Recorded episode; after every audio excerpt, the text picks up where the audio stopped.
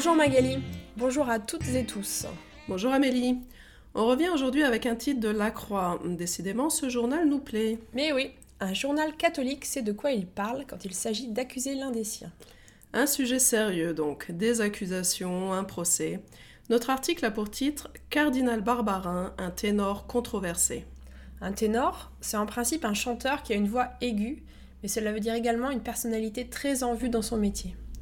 Le cardinal Barbarin de Lyon est un homme d'église très important en France. Longtemps admiré et adoré, il est depuis son procès détesté et controversé. Mais qu'a-t-il fait de mal, ce monsieur? Il a été accusé et reconnu coupable d'avoir caché les agissements d'un prêtre. Un prêtre? D'accord. Le père Bernard Prénat, qui a été accusé en janvier 2016 d'agression sexuelle entre 1986 et 1991 sur de jeunes scouts. Quatre plaintes sur 67 avaient été retenues. Ce prêtre, ce curé, a d'ailleurs reconnu les faits. Il a même dit au début de sa carrière qu'il était attiré par les jeunes garçons. Il n'a jamais nié les faits. Il a eu des attouchements sexuels? C'est ça. Il ne se contentait pas de tripoter les jeunes garçons, c'est-à-dire de les toucher, ici pour être excité sexuellement, mais on parle également de viol sur mineurs. Et personne n'osait dire ce qui se passait.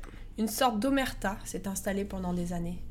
L'omerta dans la mafia, c'est la loi du silence, qui fait que les victimes ne dénoncent pas le coupable. La majorité de ces jeunes garçons faisaient partie des scouts. C'est cette organisation mondiale qui a pour but la formation morale, physique, pratique et civique des enfants et des adolescents, garçons et filles. Ah oui, les scouts, ils sont toujours en short avec un foulard roulé autour du cou. Mais quand je sais ce qui s'est passé avec ce prêtre sous leur tente, ça me fait froid dans le dos. C'est effrayant et révoltant, oui, ça fait froid dans le dos. Mais pour revenir à l'actualité, il faut savoir que le procès du prêtre Bernard Prénat est encore en cours.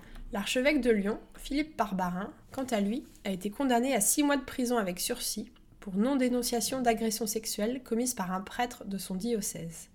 Il a ensuite annoncé qu'il allait démissionner. Mais c'est le pape à Rome qui doit se prononcer. L'Église va-t-elle accepter ou non la démission du cardinal?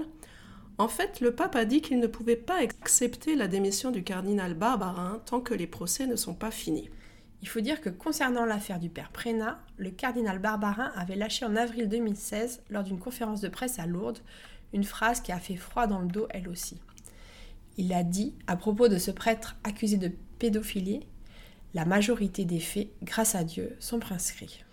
Oui, les faits sont prescrits, ou il y a prescription. Cela veut dire que le délai où on peut faire appel à la justice est passé. Trop tard, non, il fallait le dire plus tôt. C'est incroyable cette parole. Surtout que cela s'accompagne de cette expression assez répandue, grâce à Dieu, qui veut dire heureusement dans le langage courant.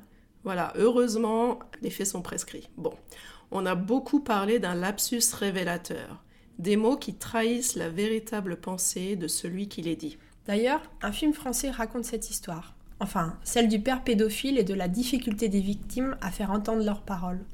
Oui, c'est le film de François Ozon, sorti avec du retard à cause des procès, en février 2019.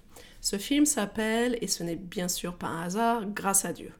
Vous pouvez trouver le lien sur la bande-annonce du film sur notre site l'autrefrançais.fr. Eh bien, on n'a pas trop rigolé dans ce podcast, ou bien? La pédophilie, les procès, l'image et la réalité de l'Église en 2019, ça ne prête pas beaucoup à rire effectivement. Mais grâce à Dieu, on se retrouve bientôt avec un nouveau sujet plus riant. Heureusement, oui. Allez, dans notre vocabulaire aujourd'hui, allez, commence Magali. Un ténor, en principe un chanteur qui a une voix aiguë, mais cela veut dire ici une personnalité très en vue dans son métier.